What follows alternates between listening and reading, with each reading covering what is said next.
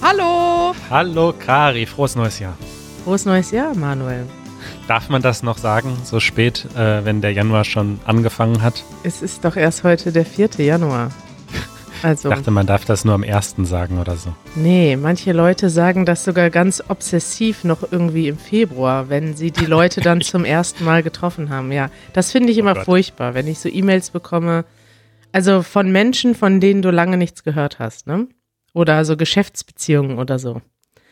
Dann schreiben die dann, auch wenn die erst im, im, weiß nicht, Februar schreiben, schreiben ganz viele Leute frohes neues Jahr und dann geht's weiter. Oh Gott. Kennst du das nicht? Äh, ich glaube, ehrlich gesagt, deswegen war ich mir jetzt auch so unsicher, dass ich auch mal einer von denen war, die das zu lange gemacht haben, aber nicht im Februar. also ich würde sagen, so bis Mitte Januar oder so vielleicht, bis mir mal jemand gesagt hat, ey, ist jetzt gut. Ist gut gewesen. Und jetzt dachte ich, man darf es nur am ersten sagen. Ja, witzig. Ich habe gerade zum Frühstück ein Video geguckt. Ja. Das äh, kennst du Abroad in Japan, den Channel? Hast du den damals zufällig geguckt, äh, als du in Japan warst? Klingt, klingt bekannt ein bisschen. Also es ist ein, ein Brite, der in Japan lebt und Videos über Japan macht auf Englisch und ähm, viele witzige Videos macht und sehr sympathisch ist. Und der hat ein Video gemacht, warum er nicht in Japan Weihnachten feiert. Und ich, ich wusste gar nicht, dass in Japan Weihnachten gefeiert wird. Deswegen habe ich da drauf geklickt. Und Ja. der hat dann darüber berichtet, wie äh, Weihnachten, also in, in Japan gibt es ein Prozent Christen, aber trotzdem feiern alle Leute, also die feiern nicht, aber es ist so ein Kommerzfest, ne? So Ja. wie bei uns Halloween ist. Und das ist so witzig, weil irgendwie, ich kenne das ja aus Deutschland, dass wir ganz viele amerikanische Feiertage übernehmen. Also ich bin mir auch sicher, dass wir irgendwie in zehn Jahren Thanksgiving-Dinner haben hier. Einfach weil das so. nee, Nein? das macht keinen Sinn. Ach, Quatsch. Ja, warten, warten wir mal ab. Wollen wir wetten? Wenn ihr diesen Podcast in zehn Jahren hört. Komm, wir wetten um 10 Euro. Halloween hat auch vor zehn Jahren keiner gefeiert, Manuel. Und jetzt feiert es jeder. Ja, aber Thanksgiving, wir haben ja schon unser eigenes Erntedankfest. Ja, das feiert aber keine. Das ist, hat vor allem auch keinen keinen Kommerzfaktor. Ja.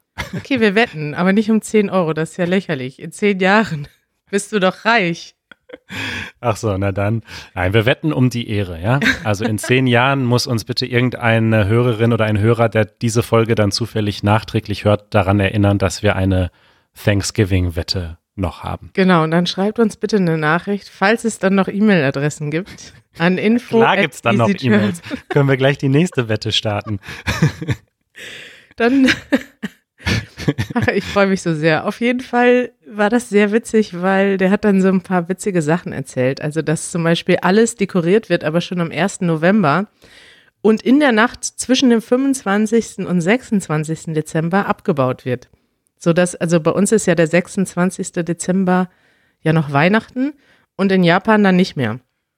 Und Ja. so ein paar andere witzige Sachen, zum Beispiel, dass in den 70ern hat KFC angefangen, das äh, Christmas Dinner zu promoten. Und es ist jetzt mittlerweile ein Riesending in Japan offensichtlich, dass man sich bei KFC einen Monat vor Weihnachten ein Christmas Dinner bestellt, weil es angeblich ja so ist, dass man über Weihnachten oder zumindest, weiß ich nicht, in den USA so ist, dass man da ähm, Gans oder Hähnchen oder Geflügel isst. Und das haben die dann so promoted, dass du mit uns ein echtes Weihnachtsessen bekommst. Klingt nach ziemlich perfidem Marketing. Es ist aber einfach, das sind so witzige Phänomene, die man manchmal nicht mitbekommt. KFC macht auf jeden Fall ein Drittel ihres Jahresumsatzes mit diesem Weihnachtsdinner in Japan. Oh Gott. Geil, ne? Ja, das sind so Sachen, die gucke ich mir zum Frühstück an. Ja, schön, interessant. Haben wir direkt schon die ersten Links für unsere Shownotes. Ah, wie hast du denn eigentlich äh, Weihnachten und Silvester gefeiert? Ach, das wissen doch schon alle. Zu Hause bei meiner Mutter auf dem Lande. Und seit ein paar Tagen bin ich äh, wieder in Berlin und es war richtig schön zurückzukommen. Ähm, auch wenn, naja, ich von Berlin nicht viel gesehen habe, sondern jetzt natürlich wieder zu Hause sitze. Aber ist trotzdem sehr schön, Mhm. dass der, auch der Alltag wieder anfängt. Ich habe auch wieder richtig Lust äh, zu arbeiten und zu podcasten und Ah, das freut Ja. mich. Ja, ich fand es auch schön, die Weihnachtstage. Ich habe eigentlich nur so drei, vier Tage frei gemacht. Den Rest habe ich gearbeitet. Aber ich habe so richtige Motivation, jetzt wieder durchzustarten. Und das freut mich richtig. Ja, Follow-up steht hier äh, Stimmt, in ja. unserem Dokument. Also, weißt du, Silvester in Berlin, wie das war? Das wollte ich euch, dir und unseren Zuhörern noch mitteilen, denn wir haben ja schon vorher uns gewundert, wie das wohl sein wird.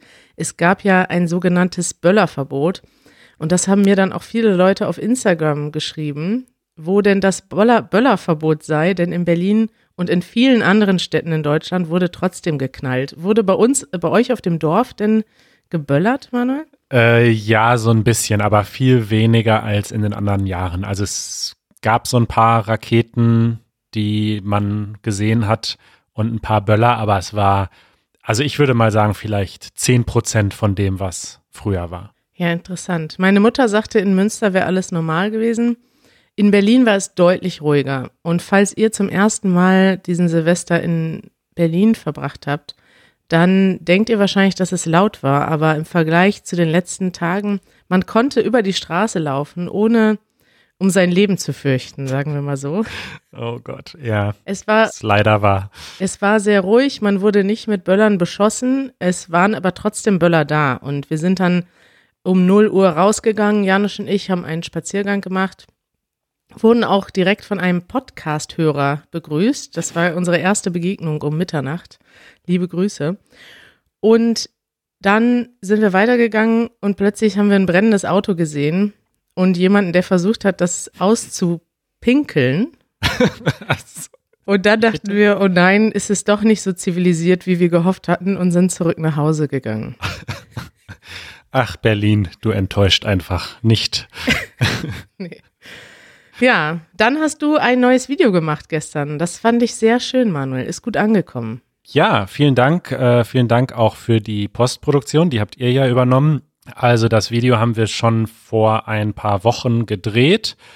Und da ging es um das Thema du oder sie. Ja, Da gab es auch schon mal ein Video äh, auf unserem Kanal, aber ich fand das einfach spannend und wollte da auch noch mal ein Video zu machen. Und ja, ist auch ein wichtiges Thema und das hast du auch sehr cool gemacht. Ähm, ich fand es sehr witzig.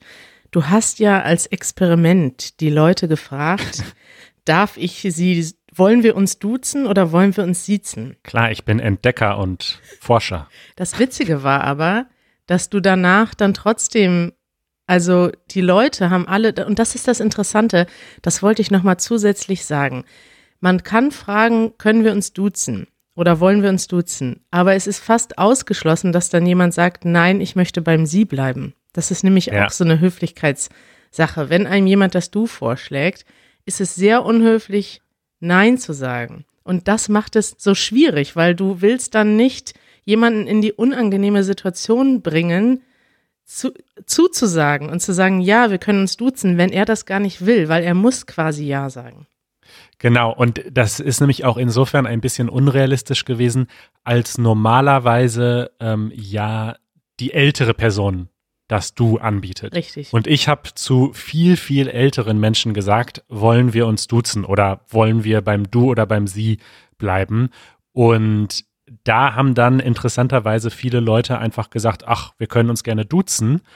Und ich habe da aber gar nicht so richtig mit gerechnet ja. und habe die dann, obwohl sie gesagt haben, du ist okay, dann weiter gesiezt, Ja. weil mein Instinkt mir gesagt hat, ich kann diese Person nicht duzen. Die ist irgendwie 70, 80 Jahre alt. ja, so alt waren sie jetzt auch. nicht. Ja, manche. Nee, aber deutlich älter, ja. Ja, und äh, mein Instinkt hat mir einfach gesagt, ich kann diese Person jetzt nicht duzen.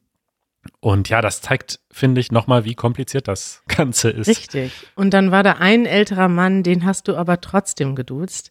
Und in dem Moment, als du dann ihn mit du angeredet hast, da habe ich mich so richtig, ach, ich weiß gar nicht, wie man das auf Deutsch sagt, so ein bisschen fremdgeschämt. Also so, als wenn du mit einem Fingernagel über eine Tafel. Äh, so schlimm Weißt fandest so, du das? Oh ja, ich fand das so richtig, oh, wie kannst du diesen Mann duzen? Aber ich weiß, du hast das ja für das Experiment gemacht, aber einfach von meinem Gefühl her dachte ich so, oh, das, das geht jetzt nicht.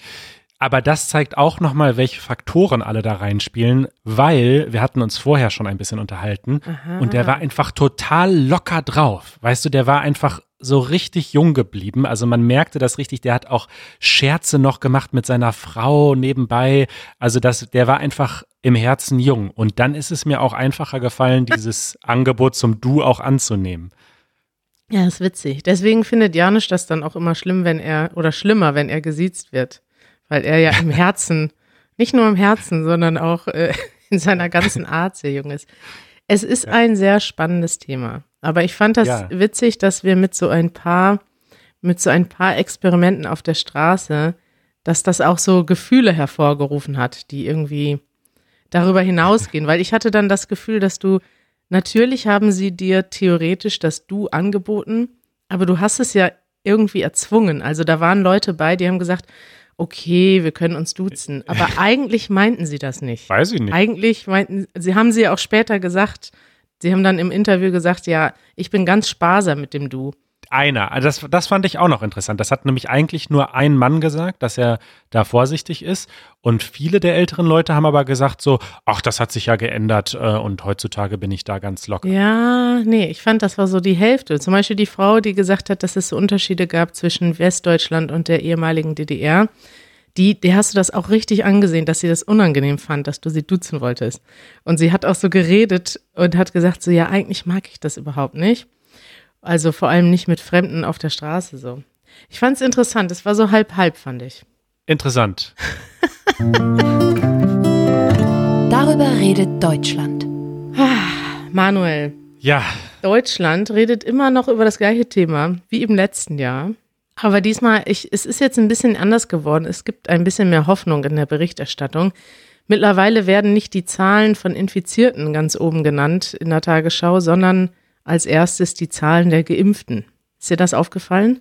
Ähm, nee, das ist mir noch nicht aufgefallen. Aber es wird noch ein bisschen dauern, bis alle geimpft sind, ne? Das ist das Ding. Es ist, es ist einfach so, dass Corona geht nicht weg und ich finde, das ist ein interessantes Thema, sich damit auseinanderzusetzen. Wenn man jetzt so zu Hause sitzt und an nichts denkt, also ich denke jetzt nicht die ganze Zeit daran, weil es irgendwie, man will ja auch nicht, wir haben letztes Jahr schon darüber gesprochen, ne? man will ja und kann ja auch nicht die ganze Zeit an was Schlechtes denken.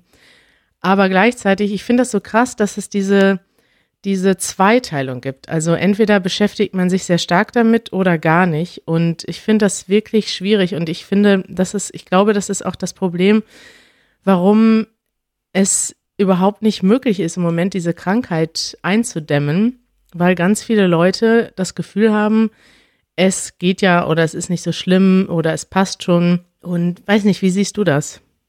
Ach, ich weiß auch nicht. Also, ja, ich, ich finde, es ist noch so ein bisschen abzuwarten und abzusehen, was jetzt für einen Effekt diese Feiertage hatten, wo ja wirklich viele Menschen doch ähm, unterwegs waren, ihre Familien besucht haben anekdotisch habe ich da unterschiedliches gehört. Viele Leute waren sehr vorsichtig. Manche Leute ähm, haben sich trotzdem irgendwie mit fünf verschiedenen Haushalten getroffen. Zum Teil verstehe ich es aber auch wieder so ein bisschen, weil wenn du irgendwie fünf Kinder hast, lädst du ja nicht zwei davon ein und sagst dem Rest, die sollen zu Hause bleiben. Doch. Ist einfach komplett. ja. Nein, es ist schwierig, ich weiß, ja. Ich glaube, da gibt es halt kein, kein richtig oder falsch. Es gibt nur ein lass uns so vorsichtig wie möglich halt sein. Klar, aber ich meine, das Weihnachten ist ja nochmal das eine. Wir haben Weihnachten auch äh, meine Eltern besucht, auch obwohl ich auch ein bisschen ein schlechtes Gefühl dabei hatte, aber das war eher, ich meine, wir waren, wir sind de facto in Quarantäne gewesen vorher und meine Eltern auch. Deswegen ist das ähm, ja mit sehr wenig Risiko passiert. Aber ich kenne auch super viele Leute, die jetzt nicht super viele, aber einige Leute, die in Urlaub fahren. Es gibt auch die Skipisten sind alle voll, die Urlaubsgebiete, ja, ja. Die Wintergebiete sind alle voll, obwohl den Leuten gesagt wird, bitte, bitte bleibt zu Hause. Und da frage ich mich doch, wie kann das sein, dass unsere Regierung und auch eigentlich fast alle anderen Regierungen sagen, bitte Leute, bleibt zu Hause. Ich habe zum Beispiel heute Morgen gelesen, in den USA war heute der Tag oder gestern der Tag mit dem höchsten Flugverkehr und da sind halt Millionen von Leute unterwegs und das finde ich einfach krass, dass es doch noch so viele Leute gibt, die sagen, ja, ich mache eine Ausnahme wegen dem und wegen dem. Ja, nee, das finde ich auch krass und ich habe auch irgendwo so einen Kommentar gesehen, dass statt dieser ewig lange und jetzt wahrscheinlich noch längere äh, was wir Lockdown nennen, was ja aber nicht wirklich ein Lockdown ist, weil man kann ja trotzdem aus dem Haus gehen und so weiter. Es sind halt nur viele Läden geschlossen. Wäre es eigentlich sinnvoller, mal so richtig harte Maßnahmen zu machen, aber dann halt nur für ein oder zwei Wochen. Weil so rein theoretisch, mal nur so Ja. theoretisch mathematisch äh, gedacht, wenn sich alle Menschen für zwei Wochen komplett isolieren würden, also so komplett, ist natürlich nicht möglich, ist mir klar. Aber wenn das so wäre, dann hätte man das Virus besiegt, weil Eigentlich schon, ne? ja, Aber das hieße ja, dann dürfte auch für zwei Wochen, müssten alle Leute vorher genug einkaufen, du gehst in den zwei Wochen nicht zum Arzt. Es ist wirklich nervig, weil jetzt hast du so kleine Sachen, also dass wie ich zum Beispiel jetzt überlege, ich will ja zum Beispiel diese Woche meinen Zahnarzttermin und meine Zahnreinigung absagen. Deine Lieblingstermine im Jahr, Manuel.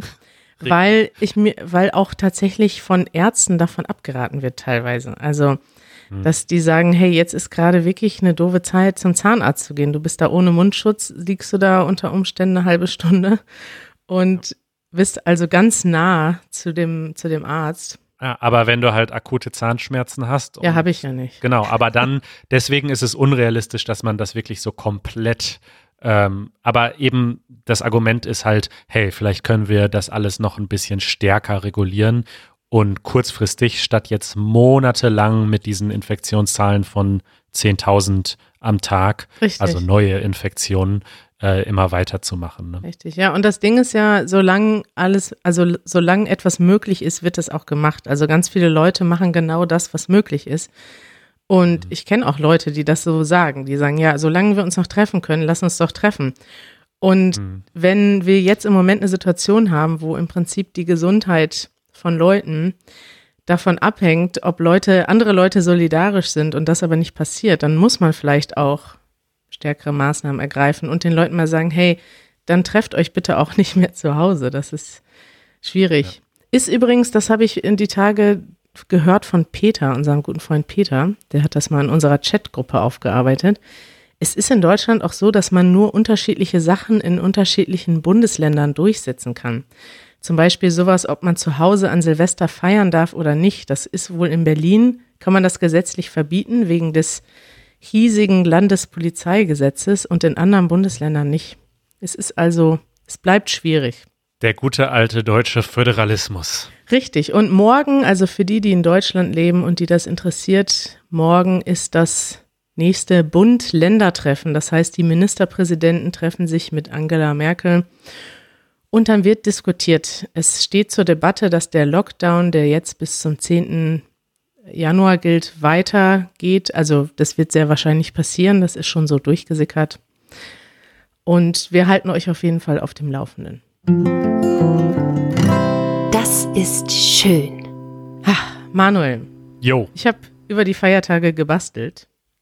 gebastelt Aber nicht mit Schere und Papier, sondern an meinem Handy. an deinem Handy. Hast du das schon gesehen? Nee, ne? Nee. Und zwar habe ich zu Weihnachten an äh, meine Freunde ein, äh, ein Sticker-Set gebastelt. Und zwar das große Angela Merkel Sticker-Set.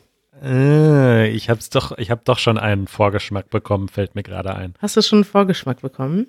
Geh mal, Ja. und zwar funktioniert das Sticker-Set auf WhatsApp und auf iMessage. Ich schicke Ja. dir mal hier eben was. Ja? Bist du gerade auf WhatsApp? Mhm. Da siehst du schon meine erste. Prost. Ja, den hatte ich schon gesehen. Sehr gut. Den hatte ich schon in einer anderen Gruppe gesehen. Oh mein Gott.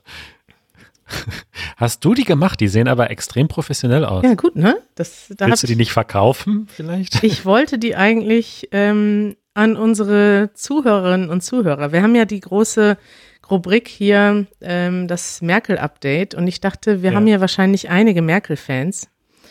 Und ich habe die auch schon mit anderen Politikern gemacht. Aber natürlich ist Angela Merkel, dieses Jahr ist ihr letztes Jahr im Amt, ähm, ganz besonders. Und deswegen dachte ich, äh, wir könnten das doch verschenken zum Download. Ich habe nur noch nicht rausgefunden, wie das geht. Also was ich auf jeden Fall weiß, ich kenne mich auch nicht so gut aus mit WhatsApp, aber man kann, ähm, ich speichere mir die jetzt mal selbst alle als Favoriten bei mir, dann habe ich sie schon mal. Richtig, das geht. Also ein Weg wäre, dass du jedem unserer Zuhörerinnen und Zuhörer eine WhatsApp schickst mit all diesen Stickern. Wäre eine Möglichkeit, ne? Ich habe zum Beispiel auch ein Arnold Schwarzenegger Sticker-Set schon gebastelt. ein Markus Söder Sticker-Set, der ja einer Ja. unserer beliebtesten Ministerpräsidenten und vielleicht auch künftiger Kanzlerkandidat Oh ist. Gott, bitte nicht. Ja, es sind, es ist also für Leute, für Kultpolitiker und Kult, äh, Kultmenschen, die kriegen ein eigenes Sticker-Set. Ja, Manuel, es gibt hier sowas in meiner Sticker-App. Da gibt es sowas wie einen Link. Und da kann ich diesen ganzen Sticker, das ganze Sticker-Set verschicken. Ich schicke dir das jetzt Ja, dann mal. Schick mir das mal und äh, wir laden das hoch und tun das in die Shownotes, würde ich sagen, oder? Guck mal, ist das jetzt Was angekommen? ist denn? Ist angekommen, aber was, ich verstehe dieses Dateiformat nicht. Aber schick mir mal einen Link zu der App. Ich vermute, dass man vielleicht dann zusätzlich diese App braucht Ah. und dann in Kombination mit der App sich diese Sticker dann runterladen kann. Und wenn du das jetzt runterlädst, passiert nichts. Nee, kann ich nicht öffnen. Na gut, also liebe Leute, ich habe ein Sticker-Set gebastelt und da gibt es verschiedene Sticker von Angela Merkel. Und wenn ihr in einer WhatsApp-Gruppe aktiv seid oder gerade zum Beispiel äh, mit jemandem auf WhatsApp schreibt, manchmal sagt ein Sticker mehr als tausend Worte und ihr könnt dann einfach euren persönlichen Angela Merkel-Sticker zurückschicken. Wenn ihr das machen wollt, schuck- guckt mal in unsere Show Notes. Manuel und ich werden rausfinden, wie das funktioniert. Und dann machen wir demnächst unser großes Easy German Sticker Set, würde ich sagen, oder? Genial, auf jeden Fall, bitte. Empfehlungen der Woche. Manuel, ich sehe eine sehr schöne Empfehlung bei dir. Oh ja, ich dachte, ich könnte dich damit überraschen, aber du kennst sie schon, wa? Hast schon gesehen. Ja? Du bist, bist ein treuer Zuschauer und manchmal äh, Gast bei Robin McPherson, spricht man ihn so aus? Ja? Ich glaube schon, ja. Ähm, ja, eigentlich kann man mittlerweile sagen, unser guter Freund Robin, der mal ein Video gemacht hat, in dem er äh, den Easy German Podcast ähm, ja nicht vorgestellt hat, aber gezeigt hat, wie er mit unseren Transkripten äh, Deutsch lernt. Und dann warst du zu Gast, glaube ich, in einem seiner Videos und er noch in einem Easy German Video. Und wir planen schon längst neue Sachen, Manuel. Oh, Wahnsinn, ich bin total hinterher. Ich freue mich schon. Äh, ja, Robin hat eine App herausgebracht, kann man sagen, eine Web-App. Mhm. Und ich habe mich da tatsächlich sehr drüber gefreut, denn diese Idee ist genau mein Ding. Ich habe das nämlich früher auch schon privat gemacht. Und zwar bin ich, wie du weißt, großer Tagebuchschreiber oder mir persönlich gefällt das Wort Journaling besser, aber das gibt's nur auf Englisch. Ähm, ich schreibe seit vielen Jahren jeden Morgen so ein kurzes Morning Journal und ich habe eine lange Zeit lang das auf Spanisch gemacht, um mein Spanisch zu üben. Ich habe dann immer jeden Tag mindestens 100 Worte auf Spanisch geschrieben. Das ist relativ wenig, da gibt's nicht viele Ausreden, das nicht zu machen. Habe das dann meiner Tandempartnerin geschickt, die wiederum mir etwas auf Deutsch zurückgeschickt hat. Und dann haben wir uns gegenseitig korrigiert. Jeden Tag. Jeden Tag, Wow. 100 Wörter ist wirklich nicht viel. Ähm, und das kann man machen und diese Korrekturen helfen wahnsinnig, weil man dann sehr, sehr schnell merkt, oh, diesen Fehler mache ich immer wieder. Und äh, so kann man sehr schnell Fehler äh, korrigieren, die man nur durchs Sprechen vielleicht lange nicht korrigiert. Deswegen bin ich ein großer Fan von diesem ähm, Konzept, ich schreibe jeden Tag was, lasse es korrigieren und ähm, schaue dann, dass ich diese gleichen Fehler nicht nochmal wiederhole.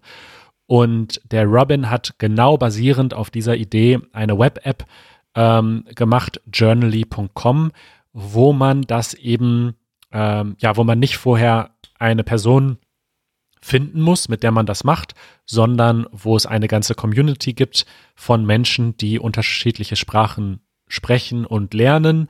Und dort kann man also ein Journal schreiben und andere Leute können das dann korrigieren. Und da gibt es extra sogar so Tools, ähm, dass man dann eben einen Kommentar zu einem bestimmten Wort hinzufügt. Das war bei uns früher nämlich immer äh, etwas chaotisch. Wir haben das dann irgendwie in so E-Mails einfach äh, dann in einer anderen Farbe eingefügt, die Kommentare und so weiter. Also das ist deutlich cooler und deutlich professioneller und ähm, ja, tolle Idee und finde ich echt cool, dass er das auf die Beine gestellt hat. War auch viel Arbeit, glaube ich. Geil, Manuel. Das freut mich total. Äh, Robin hat mir das äh, vorgestellt, wie er das gemacht hat, wie das aussieht. Und ich bin tatsächlich jemand, der das nicht so intensiv macht, dieses Journaling. Und ich habe damals gedacht, dass du, dass das für dich genau das Richtige wäre. Deswegen freut mich das total, dass du das jetzt vorstellst, ohne dass ich dir das weitergeleitet habe. ja. Und ähm, ja, das ist richtig cool. Die Idee ist nämlich tatsächlich, dass erstens sich Leute finden auf der Plattform, also die gegenseitig, ja. nicht mal gegenseitig. Du findest dann vielleicht jemanden, der Deutsch lernt und hilfst dem. Und jemand, der Spanisch spricht, hilft dir. Also das können unterschiedliche genau. Leute sein. Aber du kannst eben einzelne Wörter oder Ausdrücke einfach kommentieren, ohne dass du drunter schreibst, hey, dieser Satz oder dieses Wort in Zeile 13 ist nicht so gut. Ja, ja. Und das hat er echt schön gemacht. Toll. Nice. Liebe Grüße, Robin. Liebe Grüße. Wir werden uns demnächst nochmal wieder hören. Manuel, ich habe dir auch eine Empfehlung mitgebracht. Die habe ich schon im letzten Jahr gese gehört, gesehen. Ja. Jetzt kann man das ja sagen, letztes Jahr, war aber letzte Woche. Und zwar ist das eine Doku von Arte, meinem Lieblingsfernsehsender. Wenn ihr etwas auf Deutsch gucken wollt oder auf Französisch oder auf Englisch, gibt es in allen drei Sprachen, und Langeweile habt, aber gerne was auf Deutsch konsumieren möchtet, ich kann euch die Arte App und die Arte Website, die Arte Mediathek nur empfehlen. Die machen ganz wunderbare Dokumentationen und viele andere Sachen. Dort gibt es eine Doku, die heißt Mehr Sinn statt Gier. Und ich glaube, äh, das Thumbnail davon hatte auch irgendwas mit Kapitalismus zu tun. Deswegen habe ich da direkt drauf geklickt. Jetzt sehe ich ja. das Thumbnail aber nicht mehr.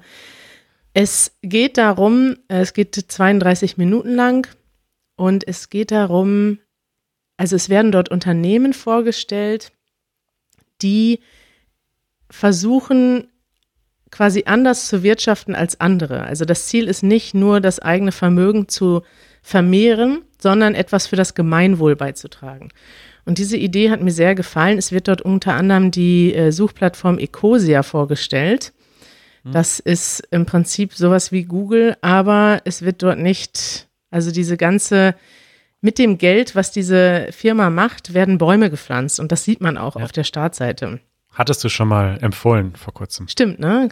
daher, wegen dieser Doku, habe ich das überhaupt angefangen zu benutzen. Dann wird ein anderes Unternehmen vorgestellt, zum Beispiel, die aus Müll, aus Plastikmüll, den sie sammeln, Müllsäcke machen. Also im Prinzip, die nicht neue Säcke herstellen, sondern aus altem Müll neue Müllsäcke machen und so bleibt alles in einem Kreislauf. Und da sind auch noch ein paar andere Unternehmen und ich wusste gar nicht, dass es auch viele große Unternehmen gibt, die tatsächlich so wirtschaften, dass sie erstens ihre Mitarbeiter beteiligen, dass sie ähm, etwas für das Gemeinwohl schaffen. Und es gibt dort sogar ein Wort Unternehmen in Verantwortungseigentum und die sogenannte Purpose-Bewegung. Das ist eine ganze Bewegung.